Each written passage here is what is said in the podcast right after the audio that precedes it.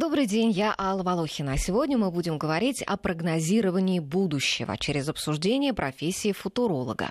Эти специалисты делают свои прогнозы не по звездам и не гадают на кофейные гущи. Они анализируют научные, технологические, экономические, социальные тенденции.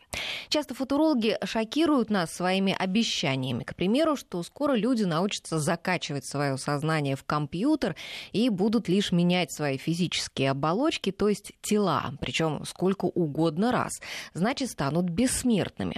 Вот как относиться к таким головокружительным прогнозам и к самим футурологам? Спросим сегодня у гостя нашей программы, который тоже занимается научно-техническим прогнозированием. В студии заместитель директора Форсайт-центра Института статистических исследований и экономики знаний Высшей школы экономики Александр Чулок. Александр, здравствуйте. Добрый день, друзья. Э, в программе «Найди себя» вы в гостях уже второй раз. Летом мы с вами обсуждали профессии будущего. Эта программа вызвала большой интерес у слушателей, которые просили вас пригласить еще. Вот мы еще раз и пригласили вас. Ну, друзья, мы работаем в прямом эфире. Присылайте свои вопросы на номер 5533. Первым словом пишите «Вести». На WhatsApp плюс 7 903 170 63 63. Там все а, сообщения бесплатные. И можете звонить по телефону 232 15 59, код Москвы 495. 5. Ну, э, давайте начнем с такого вопроса. Почему футурологи не любят, чтобы их называли футурологами? Ну, во всяком случае, когда я к вам с этим вопросом обратилась, вы к этому отнеслись очень так настороженно. А, я бы сказал так, что футурологи, наверное, любят, когда их называют футурологами, а вот те, кто занимаются научно обоснованным прогнозированием, все-таки предпочитают, чтобы футурологами не называли. Но э, смотрите, желание заглянуть в будущее, оно абсолютно естественное, наверное, для всех поколений людей. А, есть замечательная серия картинок из 1900 года, то есть более 100 лет назад, когда люди представляли, как будет выглядеть наша жизнь. Ну, например, там есть одна из картинок, где очень такой упитанный, веселый фермер управляет разными машинами в сельскохозяйственном комплексе, угу. и у него там все автоматизировано. Похоже на наши дни, да? Вы знаете, я думаю, что, к сожалению, не все, что там было нарисовано, сейчас э, может быть э, продемонстрировано в нашей реальной жизни. То есть это еще что-то в будущем появится? Это может быть что-то еще, да, mm что-то еще и в будущем появится. Если мы говорим о попытке будущее спрогнозировать, то эта задача крайне сложная, я бы сказал, в современных условиях практически нереальная будущее можно сформировать, но его точно угадать или спрогнозировать практически невозможно. То есть то, как э, этим занимались там Жюль Верн, Герберт Уэллс, да, там Александр Беляев, которые в своих книгах очень точные прогнозы делали по будущему, да, говорят, что чуть ли не 90% их предсказаний сбылось. Там и танк похож на тот танк, какой у нас сейчас есть, да, и подводная лодка, и какие-то медицинские, да, и медицинские операции Беляев описывал, те, какие вот примерно примерно сейчас делают уже. А, получается, сейчас уже вот так спрогнозировать невозможно будущее? Вы знаете, конечно, гениальные люди, а в прогнозировании есть такой метод, он называется прогноз гениев. Так вот, гениальные люди могут угадать достаточно четко и точно. И примеры, которые э, мы называем, утверждают, что по некоторым областям они попали прямо в точку. Это может быть действительно и применение новых материалов, и так называемые киберфизические системы, и путешествия и прочее. Но если мы начинаем разбираться в деталях и смотреть некоторые особенности, мы видим, что э, действительно предугадать или угадать всю картину невозможно. А если мы хотим э, строить на основании прогнозов какие-то серьезные стратегии, политические стратегии, или если даже мы задумываемся о личном развитии, то тут э, только полагаться на волю случая сложно. И нужно использовать комплекс методов, который называется форсайт. Вот об этом, наверное, пару слов имеет смысл сказать, потому что в области прогнозирования существуют разные школы, разные подходы. А форсайт, по сути, говорит не о том, что будущее надо спрогнозировать или угадать, о том, что его нужно сформировать. И используют для этого три группы различных методов. В первую очередь это моделирование. Серьезное моделирование, оно было неплохо развито и в советское время. Это межотраслевые балансы, это моделирование развития экономики, науки. Но, как прекрасно понимают те, кто хоть раз в жизни занимался моделями, чем сложнее модель, тем чувствительнее она к входным данным. А предугадать все невозможно. Предпосылки настолько жесткие иногда бывают у моделей, что они не совсем реалистичны. А можно с какими-то примерами, чтобы было понятнее? Ну, самые простые примеры это, конечно, финансовые модели. Вот э, я закончил высшую школу экономики, и многие мои однокашники, экономисты еще в те времена э, строили математические модели, какой будет курс доллара или курс нефти. Э, нек... Ну, с этим никогда не угадаешь. Некоторые даже кредиты брали, и, конечно, не все из них, скажем так, дипломатично оказались на высоте.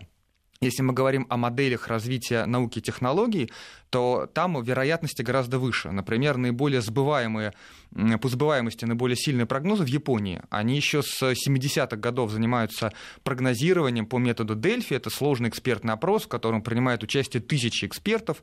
Он проходит в два раунда, то есть там серьезная наука и математика, и эконометрика применяется. Так вот, у них сбываемость порядка 75%. Японцев такие умные. Вы а знаете, что им помогает? Они... Это это вот э, настолько у них развита наука, что они могут вот какими-то инструментами особыми вот такие прогнозы выстраивать.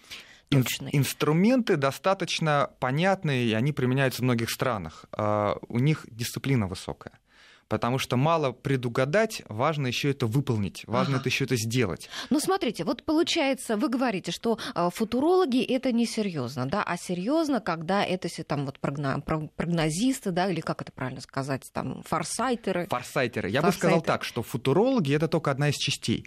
Вот я сейчас рассказал про одну, про моделирование. Это собственный мир. У нас в России и советские школы есть, и российские школы есть, серьезные люди, которые занимаются моделями. Но когда они слышат футурологов, они говорят, что это космос, что опять вы нам рассказываете какие-то сказки, давайте посмотрим, как у нас будет изменяться там а, альфа, бета и какая-нибудь эластичность, э, взятая по определенной величине.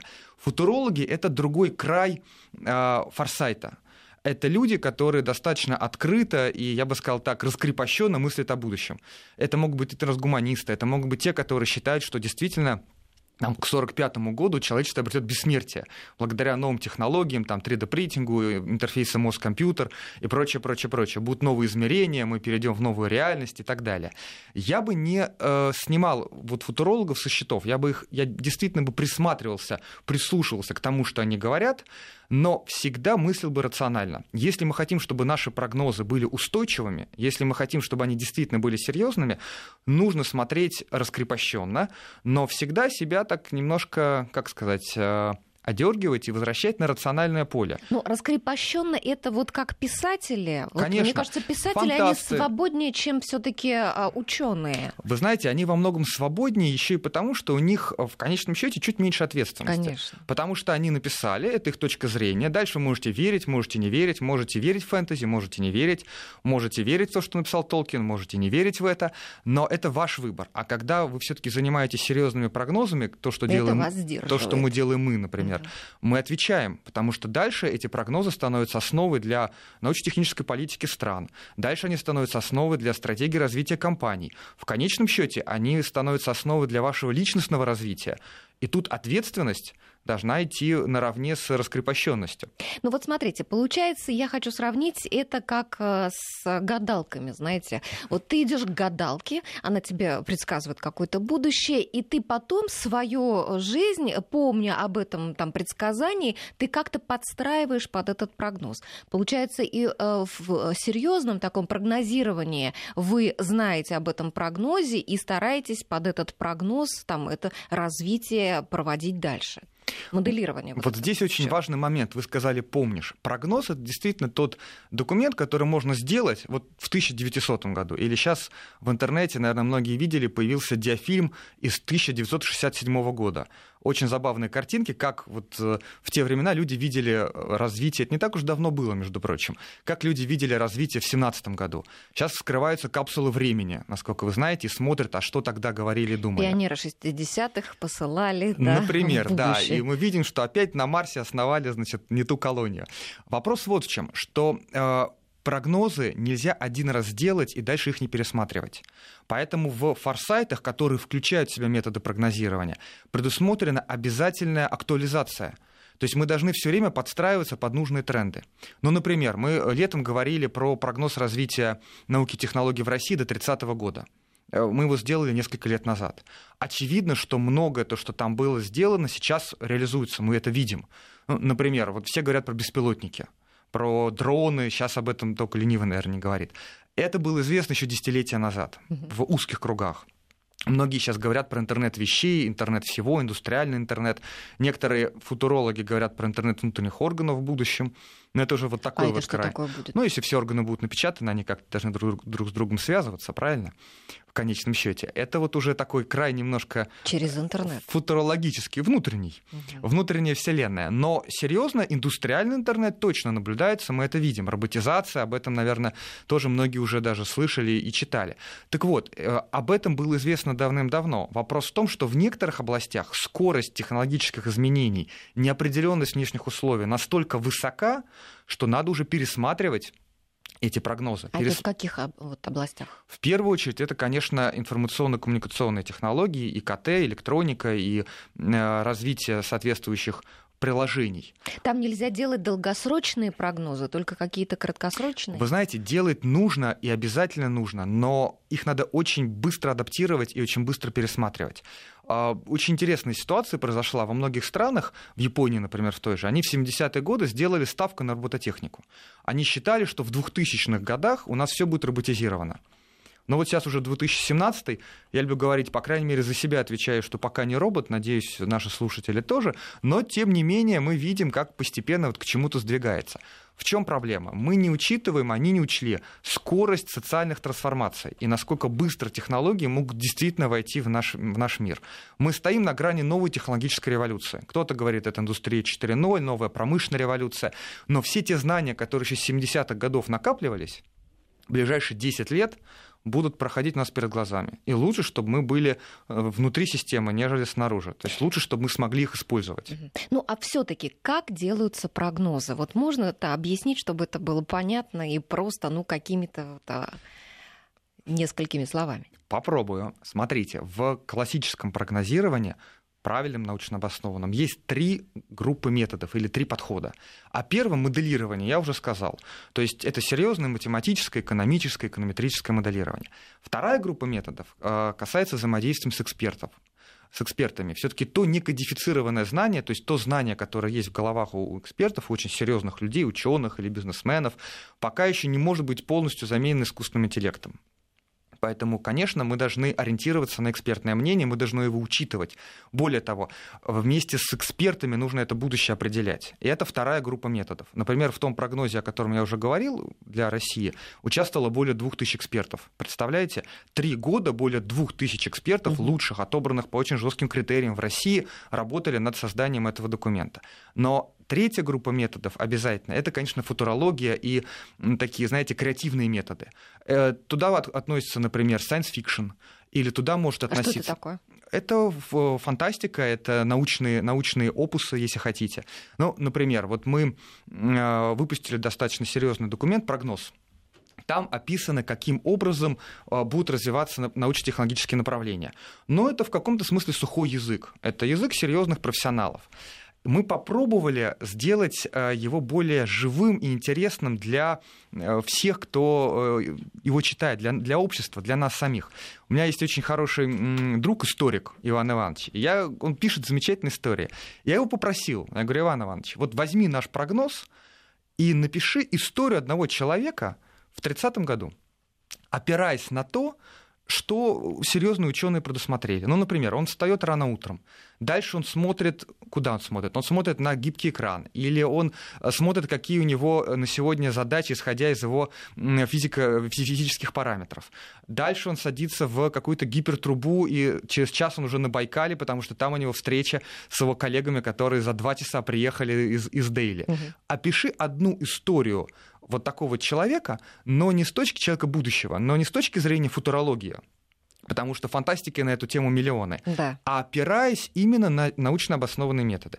Но вот он эм, обещает в ближайшее время сдать э, рукопись, и я надеюсь, что она будет действительно интересной. Так вот, А пер- польза от этого какая?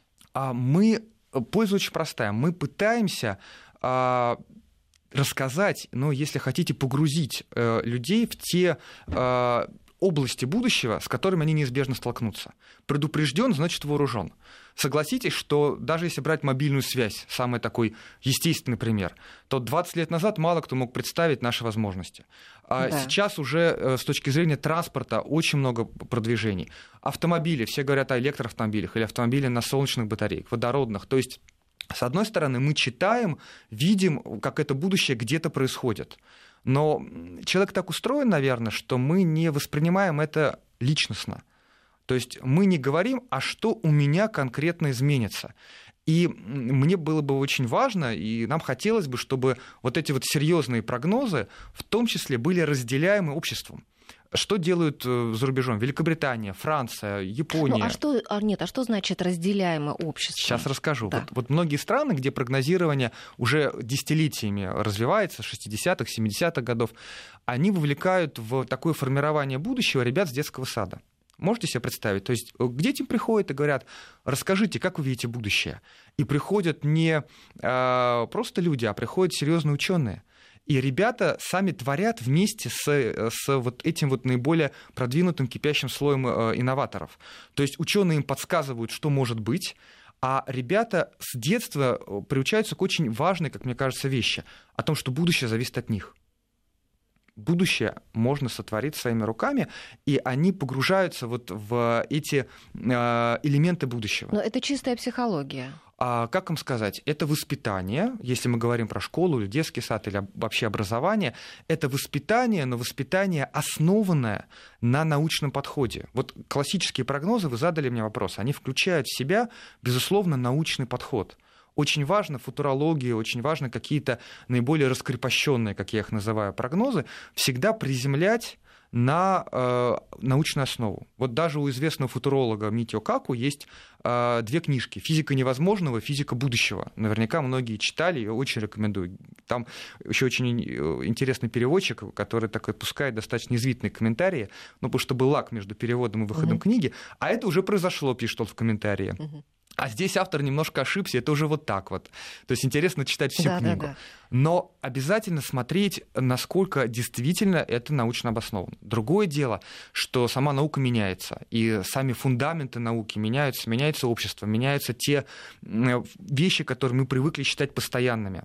Вот это вот очень важно. Но мне кажется, что вот э, прогнозы, форсайты, что правильнее говорить, потому что классическая методология форсайта включает в себя и прогнозирование, и экспертные методы, и моделирование, и футурологию, то есть она всеобъемлющая, всеохватывающая. Очень важно смотреть, чтобы мы изначально вовлекали ключевых, вовлекали тех, кому жить в этом будущем формирования будущего, не навязывали прогнозы. Вот сделал прогноз замечательный там консалтеры, крупные, там большая четверка, пятерка, или какой-то крупный исследовательский институт сделал прогноз, и теперь мы его должны исполнять. Нет, мы авторы этих прогнозов. Мы можем участвовать в их формировании. Конечно, опираясь на все те методы, о которых я говорил. То есть это не волюнтаризм, но это вовлечение общества в формирование будущего. Но мне кажется, вот этот э, мозговой штурм в детском саду, он и готовит детей именно к тому, чтобы как-то творчески подходить да, к решению каких-то Конечно. проблем. И если они с детства вот этим мозговым штурмом занимаются, да, работают в команде, фактически учатся тоже и работать в команде. Это очень действительно какая-то полезная штука. Я могу вам привести привести еще один пример. Великобритания сейчас всерьез задумалась уже на законодательном уровне. То есть это уже не просто обсуждение экспертов, а это уже, э, ну, грамотно выражаясь, институциализация. На законодательном уровне задумалась о том, как лучше сбалансировать образовательные программы с учетом развития искусственного интеллекта. Да-да-да. То есть какие должны компетенции быть эм, прививаемы в школе, даже начиная с детского сада, чтобы ребята могли взаимодействовать я не говорю конкурировать специально, так, дипломатично взаимодействовать с новыми технологиями. Ну и конкурировать тоже, потому что ведь а, все больше работы отходит к роботам, да, и а, бессмысленно сегодня учить детей там каким-то навыкам, которые уже выполняют машины, или они будут их выполнять через какой-то совсем короткий срок. Нужно учить чему-то другому в таком случае. Вы знаете, это очень э, интересная, для кого-то болезненная, но в любом случае очень интересная тема. К сожалению, мы поздновато, конечно, в нее вошли. Я имею в виду вот такая профессиональная дискуссия развернулась, но только недавнее время. Надо было бы лет на 10 раньше ее начать. Но, тем не менее, хорошо, что сейчас обсуждаем и вошли. Тут я бы вот что сказал, я бы предостерег от э, таких простых, тривиальных решений. Потому что сейчас, если вы посмотрите, многие читают наверняка новости, отчеты читают крупных организаций. Вот такого много, там топ-10 профессий, которые умрут. Да. Топ-15, Это сейчас очень популярно. топ-15, которые через 10 лет и так далее. Профессии будущего. Профессии опять. будущего. Я бы говорил не о профессиях, я бы говорил о компетенциях. Вот это вот, наверное, якорная вещь, ключевая, потому что профессия, ну, там, врача, учителя, они не менялись столетиями. Компетенции и требования к этим профессиям, безусловно, очень динамичны. И сейчас, благодаря новым технологиям, они меняются кардинальным образом. Поэтому я бы скорее не советовал, что ни в коем случае не отдавайте своего ребенка туда-туда-то. А я бы скорее задумался и рекомендовал бы задуматься вот о чем. Какой будет облик будущего, это можно почитать, можно посмотреть в тех же прогнозах, которые мы делаем, коллеги делают. И как в этот облик будущего мне вписаться? Ну вот наши слушатели как раз очень любят э, ответы на такие конкретные практические вопросы. Там, куда ребенка отдавать, а в какой вуз, на какую специальность, насколько это будет перспективно. Хочется каких-то понятных ответов да, и решений. И вот как раз с медицины совершенно рисуются какие-то космические вещи.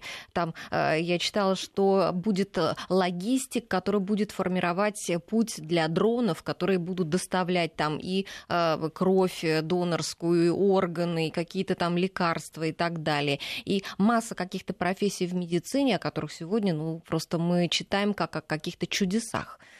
Действительно, вот имеет ли смысл сегодня идти э, в такой классический мединститут, медуниверситет, получать классическое образование? Воз... И зачем гнаться вот надо?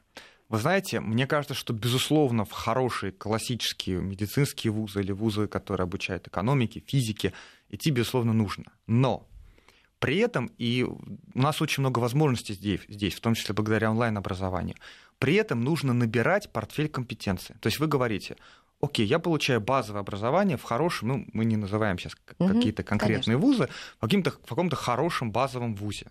Но при этом я понимаю, что без знания новых технологий, без знания IT, без знания того, как устроены технологические процессы, мне не выжить. И это касается на самом деле всего. Вот сейчас одна из самых востребованных специальностей это специалист по биг-данным, по большим данным. Или специалисты в науке. Специалисты, которые умеют аналитику делать с использованием серьезных вычислительных э, комплексов, связанных с э, data science, то, что называется. Вот это, знаете, как ну, раньше э, нас спрашивали, сколько ты печатаешь символов в минуту. Mm-hmm. Да? Я надеюсь, что вскоре это отойдет на второй план, потому что сейчас уже распознают голос, сейчас уже можно постепенно не писать в резюме и не говорить, как быстро вы печатаете. Но есть некоторые требования, которые являются вот то, что называется must на английском. Да? То есть без них никуда. И вот знание технологий, знание IT, понимание, как междисциплинарные развиваются области, новые материалы, энергетика, без этого точно нигде не. А это как набирать? Это набирать какими-то онлайн-курсами, там, чтением каких-то статей, да, посещением каких-то конференций. Например, но как набрать этот портфель, как раз и связано, связано с тем, какой будет облик будущего. Набрать можно достаточно легко. Все вузы открыты, мировые вузы открыты. Выбор самое сложное в жизни человека. Угу. Прервемся сейчас на новости, вернемся через две минуты. Мы затронули до новостей тему а, перспектив разных отраслей деятельности. Да, пытаемся узнать у Александра, какие прогнозы по развитию там, медицины. Вот о медицине заговорили. От слушателей есть вопрос еще о том, а, является ли сфера исследования космоса перспективной. Но уж мне кажется, космос он по-прежнему один из самых перспективных. Или я ошибаюсь? А, безусловно. Что касается, мы про медицину немножко, да, или э, давайте все-таки сначала ну, от э, Земли в космос, да, сначала про медицину, потом, потом про космос. В медицине есть как минимум, наверное, три направления, на которые вот я бы рекомендовал обратить внимание. Три таких глобальных тренда. Первое это все, что считается профилактикой. То есть мы постепенно переходим от медицины, которая лечит человека, когда уже что-то произошло, к тому, чтобы предотвращать, чтобы это вообще в принципе произошло. Это один глобальный тренд, очень большой, серьезно, связан с использованием и генетических паспортов, и э, связан с IT-технологиями, с личной картой каждого пациента и прочее, прочее, прочее. Второе, то, что называется human enhancement, это улучшение свойств человека. Например, один из крупнейших рынков в мире – это рынок функционального питания. То есть, когда вы не просто питаетесь, а вы еще с помощью определенных моделей или схем питания можете улучшить свои свойства, память, выносливость, далее, далее, далее. Угу. И это не просто некоторые диетические э, схемы диеты, диетические схемы, это сделано на основе серьезной науки и серьезных моделей. Я читала, прогнозировал один футуролог, что э, с помощью таблеток человек сможет получать такое же удовольствие, какое он сейчас получает от секса. То есть таблетками заменят даже и э, секс. Ну, у футурологов могут быть свои пристрастия, но тем не менее я, я думаю, что, конечно, будущее еды — это отдельно интересная тема, и еда будущего нас точно ждет. Мы посмотрим, в каком она будет виде. А, надеюсь, что все таки традиционная э, вкусная еда, как э, хороший борщ со сметаной, у нас, оста... у нас останется. У нас останется, и не в тюбиках. Ну и, наконец, третье — это, конечно, мобильность. То есть вот то, о чем вы говорили, когда мы можем э, оказывать помощь пациенту, оказывать помощь человеку в любой точке достаточно оперативно. То есть дрон прилетает, там в Норвегии вот была информация, дрон прилетает там, за две минуты, а, преодолевает там 100 километров и дефибрилляторы и какие-то еще необходимые э, средства первой помощи оказывает. Это тоже один из трендов. То есть э, профилактика, улучшение свойств человека и мобильность. Но важно понять, какие ключевые знаете, я назвал бы их такими сквозными или междисциплинарными технологиями позволяют все это сделать. Вот если говорить о том, э, чему учиться, вот на что сделать угу. ставку, мы говорим о том, что да, классическое образование важно, но надо дальше набирать вот как раз таких вот междисциплинарных технологий те, которые просекают, пересекают и пронизывают много разных секторов. Новые технологии энергетики, новые технологии транспорта, логистика, в современном понимании, модели, моделирование, безусловно, IT-технологии. И вот что интересно, почему я сначала хотел про медицину, потом про космос поговорить. Многие же космос воспринимают как достаточно такую самостоятельную удаленную сферу. Ну, даже есть выражение такое, ну, это космос. Что вы нам тут рассказываете? Расскажите нам про то, что на Земле, а это вот космос. Мне кажется, все думают о том, что ну куда? Ну, летать на Луну и на Марс. Что еще? Вы знаете, космические технологии и использование этих технологий постепенно становится таким же, наверное, драйвером, вот таким же э, триггером, то, что говорят экономисты, изменений, как в свое время IT. Вот про кибернетику вы прекрасно все знаете, как, как говорили там в 70-е, 80-е годы в Советском Союзе. А, и такое негативное отношение к кибернетике привело к тому, что мы безнадежно, к сожалению, отстали по очень многим сферам, связанным с электронно-компонентной базой. Вот надо не пропустить космические технологии. Это не только полеты, это, безусловно, использование на Земле различных э, применений соответствующих э, технологических решений. Но и, конечно, если э, говорить о том, насколько перспективны исследования космоса, конечно, перспективно. Кто-то говорит о базах на Марсе, кто-то говорит об использовании Луны, кто-то говорит просто о туризме, а, кто-то в прогнозах говорит о космическом лифте, когда вы можете за небольшой период времени просто взять и подняться наверх и посмотреть это, это прекрасное небо. Но я бы рассматривал космические технологии гораздо шире. Это и все, что касается спутников, когда вам нужно обеспечить связь и вы знаете, пикоспутники собирают практически уже студенты. И в удаленных территориях, а мы должны понимать, что Россия действительно очень особенная страна. У нас и... Огромная территория, конечно. Огромная территория. И всегда, я как экономист, всегда люблю решать экономические задачки в том числе. Например, у вас есть удаленная территория, вам нужно обеспечить связь.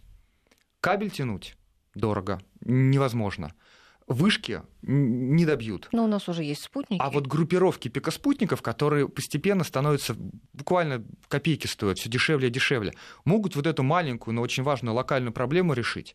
Поэтому я бы рассматривал, конечно, в комплексе здесь все проблемы, связанные с космосом, с освоением космоса, не говоря уже о фундаментальных задачах.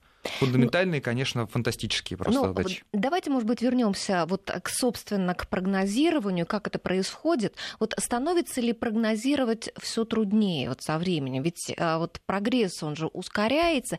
Или наоборот, вот можно сказать, что такого взрывного развития науки и техники, как был там в XIX веке, например, там в XX, уже не наблюдается сейчас.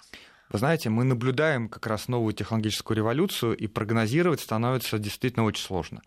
Потому что э, те, кто занимается экономикой или моделированием, меня поймут, когда у вас возрастает неопределенность факторов, то прогнозировать становится практически нереально. Поэтому и форсайт все больше и больше распространяется в мире. Когда вы не просто прогнозируете, а когда вы договариваетесь. То есть вы определяете ключевых игроков, науку, бизнес, вузы, общество, безусловно, государство. И с использованием методов прогнозирования договариваетесь о том, какое будущее вы хотите вместе выстроить. Но, конечно, технологическая неопределенность растет. Мы это видим, скажем, по маркетинговым исследованиям. Вот э, современные маркетологи сейчас переживают просто революцию, потому что раньше маркетинг изучал общество, изучал потребителя, что вы покупаете, какие у вас пристрастия и так далее. Сейчас, например, с появлением нейромаркетинга, то есть когда вы не пытаетесь через опросы или анкеты... Где вы, вы можете слукавить. Выудить вот эту вот э, невербалику. Вы считываете ее с помощью, ну, в том числе полиграфов, компактных, которые продаются уже под ключ. Вы считываете то, что сам потребитель, может быть, даже вам и не расскажет. Угу. Это революция. Это революция в этой области. И, конечно, когда мы говорим о сложностях прогнозирования, надо как минимум стараться избегать ну, таких вот традиционных ошибок. Вот я бы выделил три типа ошибок в прогнозировании, на которые лучше сто- и стоит обращать внимание. Первое – это, конечно, недоучет того, как развивается спрос – Например, а, в 1900 году компания Mercedes-Benz, очень известная, прогнозировала, что мировой рынок автомобилей будет всего 5000 единиц. Вот мировой. Ответ Почему? Вопрос, почему? Ответ – недостаточное количество шоферов. Ну, действительно, нет шофера, нет автомобиля. Вот, вот подумаешь, какая проблема. А сейчас да? у нас уже говорят Казалось о том, что бы. не нужны шоферы, потому что у нас будут беспилотные автомобили. Понимаете, как изменился прогресс? А, известно высказывание Билла Гейтса о том, что проблема спама будет решена в течение двух лет. А, этому высказыванию уже так лет 15 минимум. Угу. Но, тем не менее... Проблемы и там. Да. Вузы там. Ну, для кого-то спам не проблема, для кого-то это, это работа уже стала, рассылать или делать персонифицированную рассылку. Но, тем не менее, в чем дело? Не учли, как будет меняться общество не учли, что потребности общества меняются. Вот я все время привожу пример. У меня с собой три флешки. Если я хотя бы одну забуду, это катастрофа. Или вот представьте себе, вышли из дома, забыли мобильный телефон будете возвращаться. Ну да, это тревожная ситуация, конечно. Тревожная. Ну, для кого-то счастливая, наконец-то есть оправдание, что вы хотя бы день проведете спокойно. А теперь представьте, что у вас все погружено в облако, у вас совершенно другие средства связи, у вас другие потребности. Посмотрите, что в метро происходит. Люди смотрят на свои э, мобильные устройства, они даже перестают общаться, и, иногда проще найти человека через э, мобильное приложение, нежели вот так вот лично познакомиться. То есть у нас меняются фундаментальные устои, и мы не можем э, это действительно спрогнозировать. И самое страшное, наверное, что люди, которые занимаются вот этими прогнозами, разными, мало друг с другом коммуницируют. Понимаете? То есть есть э, такое общество серьезных людей, которые занимаются моделированием. Есть общество футурологов.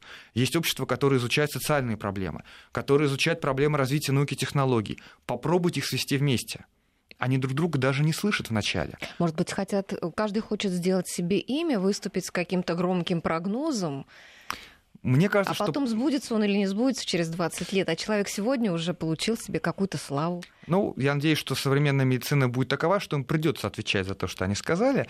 Но э, дело, мне кажется, не столько в этом. Они говорят на разных языках. Ну вот если я сейчас произнесу слово рынок, каждый подумает о, своем и даст свое определение. Если я скажу слово инновация, будет то же самое. Потому что мы не синхронизировали языки. Когда мы делаем прогнозы, первый прогноз, вот я э, подумал, когда сегодня ехал к вам, первый прогноз в России, вот такой национальный, был сделан 10 лет назад. Он был до 2025 года. Мы в 2017 году можем праздновать десятилетие современных э, прогнозов России. И что обещали? Вы знаете, там действительно многие вещи, которые мы сейчас видим, а, мы указали. Это и интерфейс мозг-компьютер, который уже во многих странах используется для ускоренного обучения. У нас в Вышке есть целый институт, связанный с нейротехнологиями. Это, безусловно, и а, беспилотные устройства, про дроны сейчас очень многие говорят. Это и достижения в области функциональных материалов, это э, и композиты, это новые материалы, это новые энергетические технологии. Про сланцы очень много времени говорили, что это шутка или это э, ну, Джокер, как мы его называем, маловероятное событие. А сейчас для всех это уже является э, э, нашим будущим. Угу. Поэтому Александр, мы должны с вами да. прерваться буквально на несколько минут, на полторы минуты и вернемся. В этой части программы мы, э, я предлагаю поговорить нам о том, чтобы делать прогнозы вот какие-то личные самим для себя. Вот можно ли этому научиться? Но сначала я хочу спросить о том, а вот ошибки футурологов, вот а как они влияют на развитие вообще? человечества. А, да, ошибки лучше, конечно, не совершать, ну или, по крайней мере, учиться на чужих ошибках. Мы, мы говорили о том, что первая группа ошибок — это ошибки недоучета спроса, то есть когда мы недоучитываем, как будет развиваться общество. Вторая группа ошибок – это недоучет предложения, то есть того, как будет развиваться наука. Например, когда телефон только появился, многие крупные компании, скажем, Western Union, писали в своих меморандумах инвестиционных о том, что нет никаких коммерческих интересов инвестировать в телефон мы, безусловно, понимаем, что наука может развиваться нелинейно. Вот мы все считаем, что происходит развитие за стеклом, и оно нас не касается. А потом раз, если у вас нет какого-то гаджета, вы просто выброшены за э, вот эту вот э, основную волну новых технологий. И для этого, конечно, я считаю, каждый должен делать свой собственный, свой личный э, форсайт или свой личный прогноз, чтобы не оказаться вот таким вот изгоем на необитаемом острове. Вот именно. Вот мы уже поняли, что прогнозирование важно для государства, да, для правительства. Там, для компаний. Да, в корпорации используют футурологов для каких-то разрабатывания своих стратегий, чтобы они улавливали тренды и так далее. А вот э, для нас с вами, просто для людей, возможно ли научиться прогнозировать вот свое будущее, ну, хотя бы лет на 20? Вы знаете, мне кажется, не попробовать мы не имеем права. И я об этом говорю в том числе нашим студентам, когда они учатся у нас на магистрских программах. Мы делаем одну простую вещь. Вот смотрите, давайте представим, ведь каждый человек — это комплексная личность. Я уверен, что наши слушатели точно это а, личности комплексные, многогранные. А раз так, то как у отрасли или у целой страны есть несколько слоев. Ну, например, работа. Мы все работаем. Личная жизнь. Надеюсь, у каждого она есть. А, самообразование, то есть саморазвитие и положение в обществе это некоторые слои, как их называют прогнозисты. Основные какие-то, да? Которые конституируют личность. Можно еще много, много разных э, предусмотреть, но давайте вот эти вот возьмем для примера. Теперь следующее упражнение. Вот попробуйте сказать, кто вы есть сейчас. Ну, это же, наверное, можно. Что у вас происходит с работой, что у вас происходит с личной жизнью, кто вы, сколько вы языков знаете или, может быть, не знаете, какие навыки у вас сейчас есть и какое у вас положение в обществе, как вас ценят, а может быть, не ценят. Это текущее состояние. Потом давайте, ну, 20 лет, давайте хотя бы 5 лет возьмем. И возьмите лист бумаги, вот обыкновенный А4, положите его горизонтально. Справа попробуйте нарисовать, вот кем бы вы хотели быть через 5 лет. Вот, ну, воскресенье, давайте раскрепостим сознание и немножко пофантазируем. Всего лишь Будем 5 лет. смелее, да? Даже не 20. Будем смелее по каждому из этих слоев. То есть, что вы хотите, чтобы с работы произошло? Вот сейчас вы директор, хотите быть там дважды директором, или наоборот, э, хотите, хотите на маленький необитаемый остров, чтобы вас никто не трогал.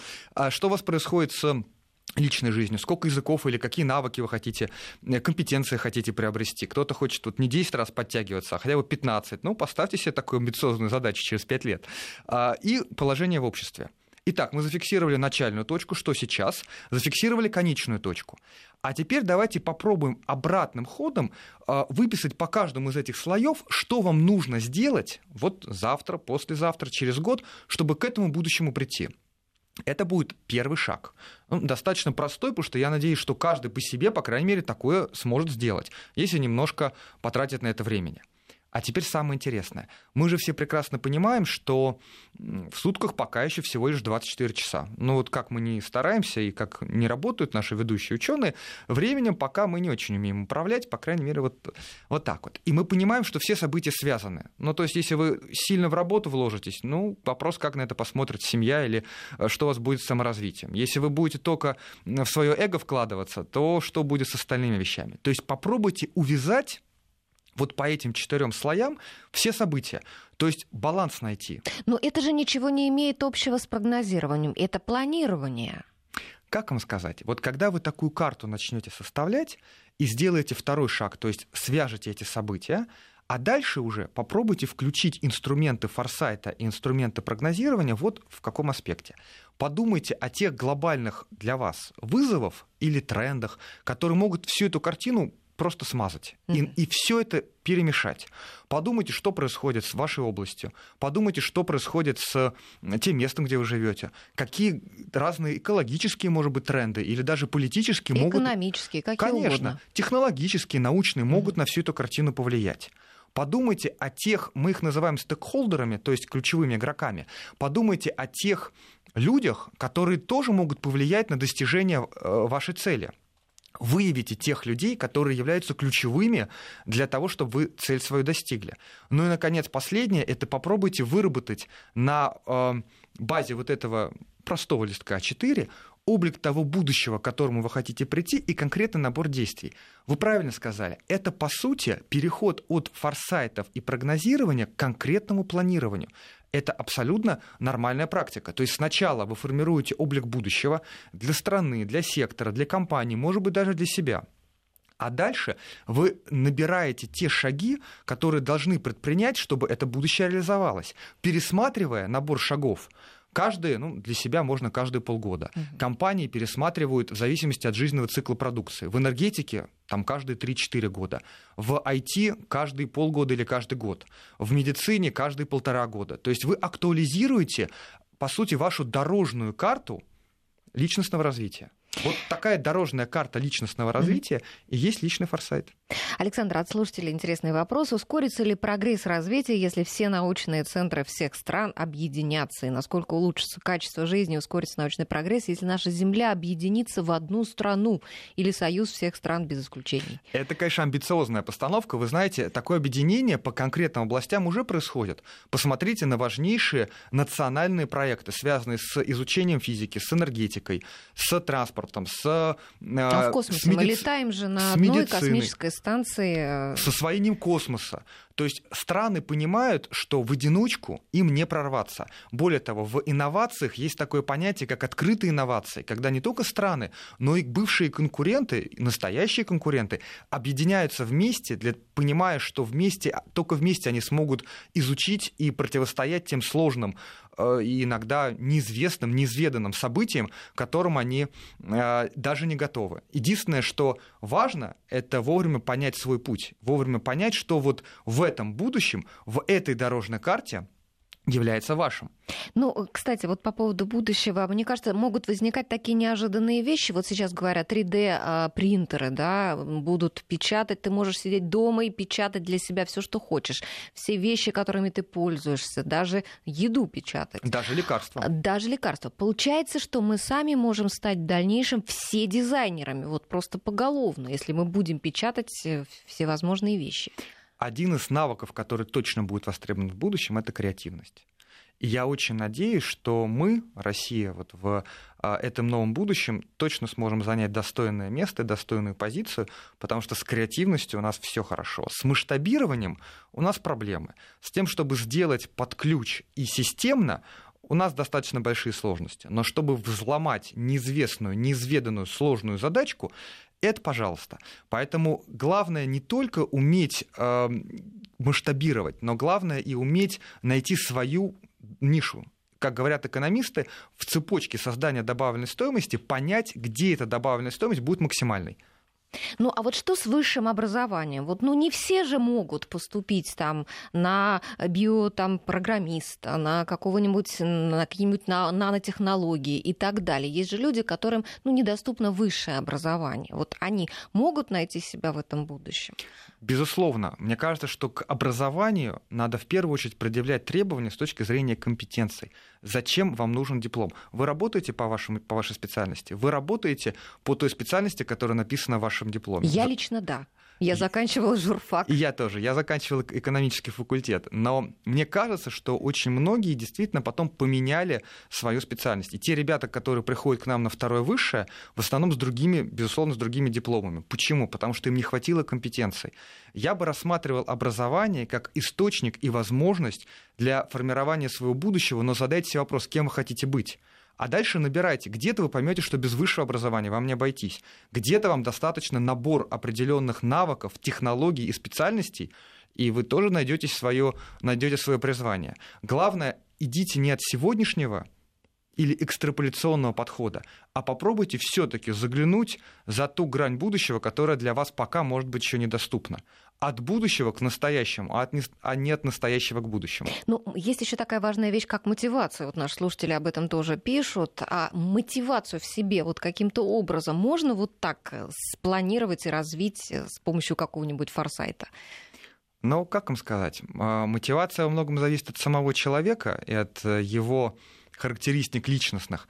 Но мне кажется, что если вот такую карту, о которой я говорил, люди смотивируют себя нарисовать, то дальше она просто должна их увлечь. Будущее действительно, то, которое мы увидим, действительно будет фантастическим. Мы даже сейчас не представляем, даже те, кто занимается прогнозами, даже футурологи, даже самые э, оптимистические, оптимистичные футурологи не представляют себя себе той безграничности будущего, с которым мы столкнемся в ближайшие 10-15 лет. Это очень быстро время пролетит. Ну, вот если я вам скажу, что 2000-е годы были 17 лет назад, вы даже не поверите. Поэтому мотивация очень простая. Хотите быть успешным в будущем? Хотите занять там свою достойную позицию? Занимайтесь форсайтом и личностным развитием.